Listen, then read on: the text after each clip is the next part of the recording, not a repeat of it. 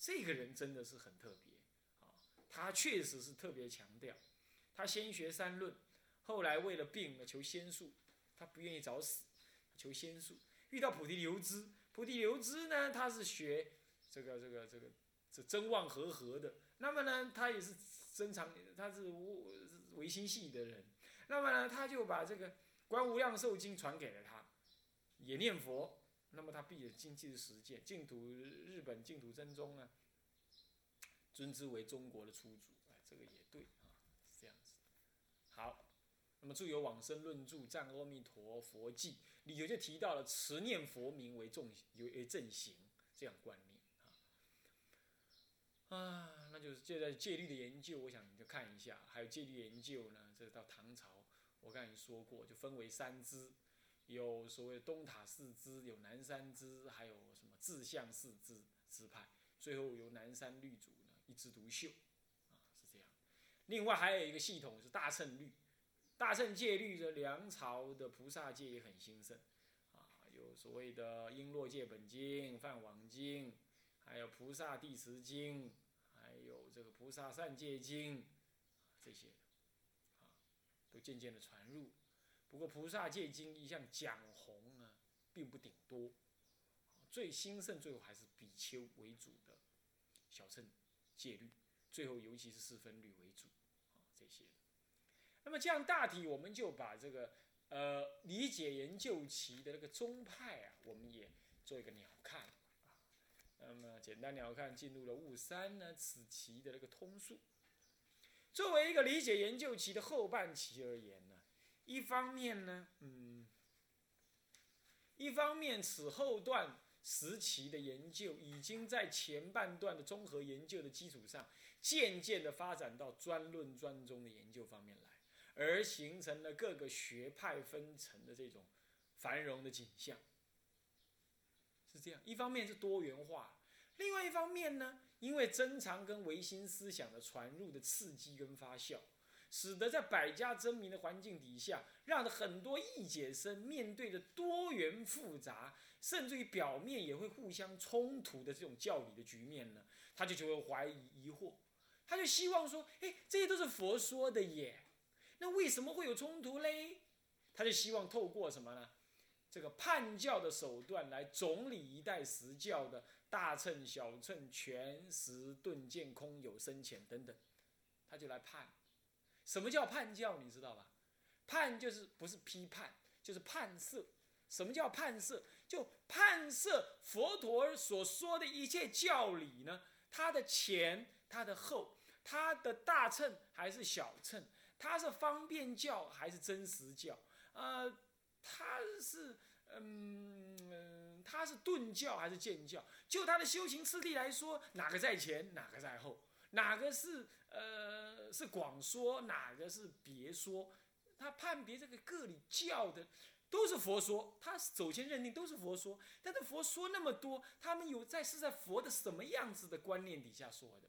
啊，有的佛的是略说，有的佛广说，有的佛是不方便说，有的佛有的是佛法，有的是佛陀的什么真实说。有时候佛陀是说小乘法，有的说是大乘法，把这些都排比下来。让所有的佛教在一个，所有的佛经都在一个系统底下，各有它的位置，这样叫做判教。有了这个位置之后，所有的佛法就总摄了。大家懂的意思吗？这是很重要的。如果你不做这个事情的话，你就会认定说有些经是不合佛说，乃至于经跟经就互相打架。所以一定要经过判教。判教也是中国佛教特有的特色。在印度，他就认为你的是邪说，我不接受。在中国都是印度传来的，他都认定为那个是佛所说。既然都是佛所说，那我就要判定他为什么会冲突，他就融合。为了要融合，你就得要让他有他的位置，懂意思吗？有他位置。你比如说，哎，佛陀叫小乘人呢，这个不能够盖庙，也不要到外面去。应对众生啦，好好的托钵过日子啊，不要盘缘，不要多事。但大乘佛法却不同，善知方便度众生，巧把尘劳为佛事。那么禅宗甚至于讲挑台运水无非是禅，他还不怕你做事啊，他越做事越修行啊，那这不是跟经典有违吗？不是啊。另外大圣经典里就提到了，还有啊，你看小圣经里又说到，不，如果你没有病，不可以对为自己求鱼肉来吃。换句话说，有病，或者是哈咖啡哈伊想要假吧，你也是去养偷吧来讲，那是有心病。还有风病，可以吃点什么油脂的东西呀？吃一颗蛋或什么的了。到大乘佛法，人还跟就跟你说，吃肉根本断慈悲种子，断大乘种性。哇，这严重了。那你说这经是不是打架了？对不对？所以你不要读了一点小经、小论，你就来判定人家的是对或错。你也不能够用读了大经大论，你就说人家的小经小论不合。这都不能这样讲，那佛法是有它佛陀应众有不同的对象，有不同的应机，也有不同的善巧，也有不同的阶段。那么把这种不同的阶段把它厘清，那把哪一部经应该在什么阶段把它摆上去，那这样经在不同的阶段讲不一样的法门，看起来是冲突，其实一点都不冲突，它前后有理由的。这样子你就会知道说哦，那佛法是合合一位，你就不会冲突了。所以判教会让我们看种种的经典而不冲突，这种判教思想是很需要的。判教思想其实在理解研究期的早期前期就已经有了，一直到后期就开始越来越明显。到了宗派成立的时候，也就是唐朝隋唐下一期的宗派成立期，就明显的出现。最明显的就是天台宗。天台宗，好是这样子。这里也先谈一下，此一需求在北方的第二次废佛及南北朝的统一等两个外在因素推动底下，使得南北两地各有特色而分工的佛教传统得以大大的交汇融通，灭佛的融合效应迅速而集中，力量大于政治上的统一。所以这个时期的分歧之界点呢？就以这个灭佛为开始，因为你北方灭佛，南方不灭，会让北方人逃到南方来，所以就来把北方的佛法带到南方来，南方跟北方佛法就融合了。这个是比你光讲两岸统一来的有效，因为你要灭佛，他就要逃，他主动的传进来，比你那个摆在那儿，大家有一搭没一搭的这样流交流啊，来的怎么样？来的有效的多。懂吗？所以我们说第二次灭法，那为什么第一次灭法没有造成这样？因为第一次灭法规模很小，时间比较短，破坏没那么强，也没那么彻底。第二次就力量比较大，是北周武帝他比较有计划的破坏，所以让人家就往往往南逃，啊，是这样。当然最后也南北朝也统一了啦。我们研究几个灭法的皇帝哈，都活不久，只要灭法，常常你灭法没活不过十年。活不过五年，你就要死翘翘，你就要死翘翘。哎，毛泽东发动那个那个什么文化大革命，好像没没多久他死了。啊？呃，我们研究我忘记了，好像也没太久。民国六十五年死的，那这样就说，那这样真的是在文化大革命当中，是他发起的文化大革命，文化大有十年嘛。啊，文化大革那确实是在文化大革命当中死掉，还是之后？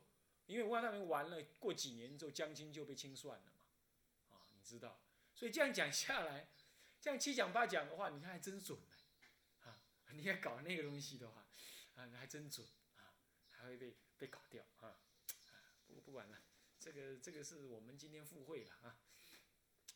那么南北朝的统一呢，这个这样子之后啊，因此在因此，在本理解研究期结束之前呢，各类的叛教思想其实已经渐渐的成熟了。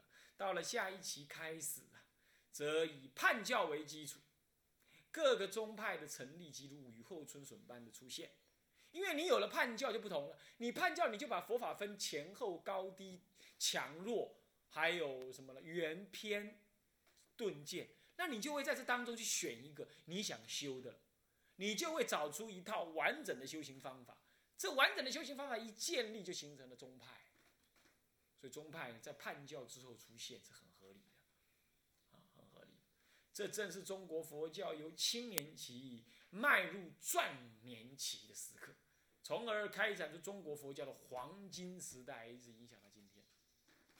这就进入啦，啊，理解研究已结束啦，要进入了什么呢？进入到这个这个这个这个这个这个这个这个这个这个宗派成立期啦。啊，我们补述一下两次灭佛。第一次灭佛在北魏太武帝太平真君七年（四十六年）发动，历时六年，以财力跟人力的需求为原因，道教的推波助澜呢为外援。这个道教哈，这么边啊，你搞啲啥呢？搞啲喵啊！那长安寺中呢，见到有兵器为导火线，北魏太武帝当时才进入北，才进入中原的嘛，啊，所以说那个。所以说呢，这个呃，这个这个这个很忌讳有人要叛变，结果在寺庙当中竟然看到兵器，一气之下把出家人全部给杀了，就开始灭佛。所以这个灭佛是临时起意为主了，并不是像第二次灭佛的有计划，所以力量还没那么大。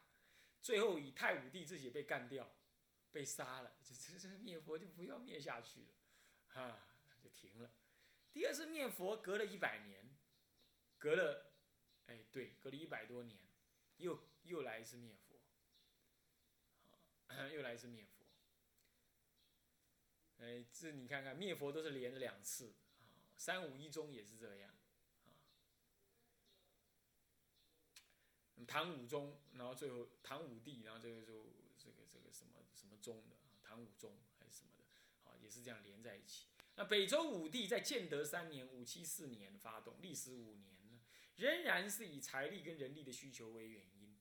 那么提倡呢，那倡儒排夷，那么的丘 K，他自己都是胡人哦，但他自认为自己是汉人呢。你看看，没用的家伙，真是真是忘了自己的文化。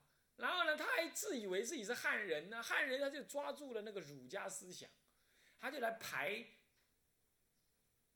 排斥佛教，他认为佛教是夷狄之教，啊，这种自卑才会造成这样，啊，还有计划、有组织的灭佛道，他这次不是灭佛而已啊，上一次是灭佛不灭道，现在佛跟道都灭，迫害游猎，不过也是以他死翘翘，终止了迫害，活不过久，这次不是被杀，自己呢不晓得怎么搞的，挑起，大概被人家念咒念死的还是怎样。啊，那个道家也有那些护法神，佛教慈悲啊，不会报复，道家的护法神搞不会报复，啊，把他给弄死了，啊，就这样呢，第二次灭法就结束。但第二次灭法呢，严重，呃，使得很多的出家人通通的往南边来，而南边根本正在大兴佛法，来吧，你们都来吧，逃到南边来，是这样。那么这样之后呢，这个是灭法的补述一下啊。总而言之，这一期呢的佛教呢是一个，真的是建立下一期的一个开始。你已经在这一期的研究理解期、理解研究期中看到佛教的蓬勃发展的景象。接着呢，进入到隋唐盛世啊，隋固然不是很兴盛，也很没有很久，可是它统一中国。而且能够把政局稳定，这对唐朝来讲是有很大的贡献。没有了隋朝，不会有唐朝的这种政局。你要知道，以一个外戚在北方，他能统一南北，还能够传了两代，啊，要不是那个隋炀帝自己不行，啊，那么搞不好传得更久，啊，那么在这种情况呢，这隋朝的这个思想，隋朝呢是有贡献。所以我们谈。这个宗派成立期，我们是从南北朝末年至唐朝末年来说的，晚唐来讲，而这隋朝也不能忘记，尤其隋朝出现了两个重要的宗派，天台跟三论两宗，这也是很重要。那关于这个这个环境的大要呢，首先我们看看这个隋朝的环境。那么我们看这《中国佛教史概说》的第五、第六章。那隋朝佛教呢？他提了几个观念，确实是可以值得我们看。第一个就是国家佛教，啊，国家佛教。这个隋炀帝呀，隋文帝呀，他自己小时候被一个比丘尼养大，所以他自己都说是佛教让他做王的。那个比丘尼也预言他将来要做人王，将来要做人王啊，五十三页，啊，是这样子的。那么因此啊，你看他那个国家佛教，这在这里头讲成国家佛教，主要有两个原因。第一个就是当时他以一个北方来统一南方啊，他呢。而且是割据那么久了，两岸两上南北两长江两岸啊，这这个这个分离那么久了，他凭什么去统一南北两方呢？他必须要有一个统一的思想，而当时佛教最兴盛，是大家统一的思想，所以他推展佛教呢，也多少有这种政治上的目的，政治上的目的，作为一个什么政治的一个。一个内在的共同思想，那你说现在怎么没有这样？因为现在啊，全世界各种思想都在中国了嘛。你要拿佛拿佛教做思想的主轴，人家不同意嘛，对不对？还会造成分裂，会造成宗教的纷争嘛，所以不敢这样。在当时佛教独大，你正可以拿宗教来结合什么？结合这个这个老百姓。一个最明显的例子。在中国儒家的传统底下，篡位是不可以的。那么女人是没什么大地位的，女人外加篡位，这还得了，对吧？这绝对不可以。但在中国就发生了一次这样，结果还平平安安的安阳晚年。是谁呀？谁呀？武则天。这个老女人呢，很厉害。她又是女人，又篡了中国大唐啊，大唐的的的的国祚。还改了国号，结果没人说她什么，没人说她伤天害理。他还说以前的皇帝有好几个老婆，我为什么不能还有几个先生？你看淫乱，在中国人来讲这简直淫乱。但是呢，中国的历史学家没有对他做太多的恶批评，除了说他会用人以外，他本质上就有问题嘛，对不对？但为什么没事？你说历史学家比较理性一点呢，没有批判他。可是当时为什么没事？你知道为什么吗？他就是拿佛经，有一个叫《大云经》的，就说到说有女王能够统一阎浮提，还有说喏，这就是我嘛。那老百姓还真相信，你知道吧？所以到当时他到处建那个大云经寺，就以经的名义来建寺庙。还请了很多像贤手法藏，就去讲金四十章，进进那个金銮殿讲金四十章，贤手贤手中的的重要人物啊，第三组他就讲这个，他就很推崇佛教，你就可想而知，佛教还真能够帮助当时的人站稳皇位王位的，啊，所以隋文帝当时。呃，运用佛教，好，来来来来推展国家的统一，这个不是说日本人这么讲，确实是有可能，确实是有可能，啊，那么翻过来呢，第二段里头呢，就提到，就提到这样子的一个观念，他说啦，是因于中国人的思想跟感情的新宗教呢，也就成为成立了，而构成了隋朝的佛教史。一种中国人的思想本来就接受佛教，那么感情，他怎么样子去弄呢？他很有意思。他呢，一方面他自己是北方的人，对儒家的研究重点在南方啊，在北方儒家研究本来就不多。他虽然自己是汉人，可是他对儒家也不甚了了。他干脆呢就把儒家丢一边，何况他是以外戚的身份入主中原。本来也就名不正言不顺，他在提儒家，哎呦哎呦，怪怪的，干脆提了一个什么，讲求都平等的佛教，为什么呢？因为当时北方是胡人多，南方是汉人多，他要统一南北的种族会有什么种族斗争？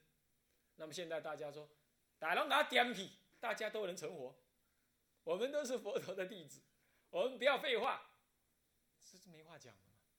他为了要贯彻，他用佛教来统一老百姓的思想，他又直接去实践一些事情，干什么呢？他建舍利，他建舍利塔，还每个每个州每个县，他建什么呢？他建寺庙。他建塔建寺庙呢，他不用，他更聪明，这个是对的。他更聪明，他说，呃，这个用国家的国库来建呢，功德都给皇帝做去了，这样不可以。你们每一个人都来捐，哇，这就对了。而且他更有意思的是说，捐钱不能超过十块钱，让没有钱的人也捐得起，而且大家都捐，哇，这太棒了，对不对？大家都。因此信仰了佛教，都知道了有佛教，也修了福报了。但是你从政治的角度来说呢，他实在太高干了。他刚做皇帝，他要发展王威，他就运用宗教这种主脑的力量最小，然后以所谓的大家都修功德为为名，其实正在什么施展我皇帝的权威法令到全中国的每一个地方。所以他一方面展现王威，一方面展现宗教的统一，一方面透过宗教展现王威，又造成的这种反弹又最小，然后又得到了什么人王的美名？哇塞，一举数得。日本人是没讲出这个道理，我把它讲出来。啊，读历史啊，他去收集资料，他不一定读，他不一定看出当中的窍门。啊，我就把它看出来。所以，要是现在的那个，你看看那个陈水扁选上总统，第一件事情，第一天去去拜去扫谁的墓啊？黄信介。第二天就去拜访了圣严法师，第三天才去什么长老教会。你看看他也是要去宗教的地方去怎么样弄一弄，才接着才去看看什么郝柏村啦、宋长志啦，才去看看他。重要啊？你看吧，是不是同样的动作？哎，自古以来呀，这些动作是一样的呀。所以我们出家人只是不想去从政而已，不然这些技巧你也不是看不出来的，对不对？看个人的因缘。所以这样子呢，形成了什么？隋朝一开始就把佛教提升到一个国家地位来。那么隋文帝如此，隋炀帝。他根本就是智者大师的什么在家菩萨界弟子，他当然也弘扬佛法，不过没有像他父亲这么有智慧。那你说这是不是智者大师没把他度好？哎呀，智者大师知道这个人不是人才嘛，就只是把他收受借将而已。人家会看人的，知道这家伙也只是表面表面而已。你但是当时为人君，你能够不不跟他周旋吗？叫他修修福报这样子而已嘛。所以天台山。的国清寺就是，就是那个隋炀帝所建的，啊，不过隋炀帝好大喜功了，他老爹建了个这么庞大的帝国，实在很不容易，而且很稳定。他还稳定，他忘了当中基础还不稳固，他就好大喜功打外面，打的什么高丽国啦，打这个打那，打打打打打打，打了自己的国穷民溃，就让什么，就让那个军阀有机可乘，唐朝就兴盛起来了，就这么回事儿。啊，这唐朝的国家是这样。那么翻过来有五众十四方馆，这代表了什么？当时的国家有各种的大德，而且佛法往外传了。四方馆就是所谓的佛教宾馆了。简单讲，往外传。那么接下来呢，是天台宗跟三论宗，还有净土宗，三阶教。这个第五是末法思想，这个可以不用管它了。啊，那么什么三？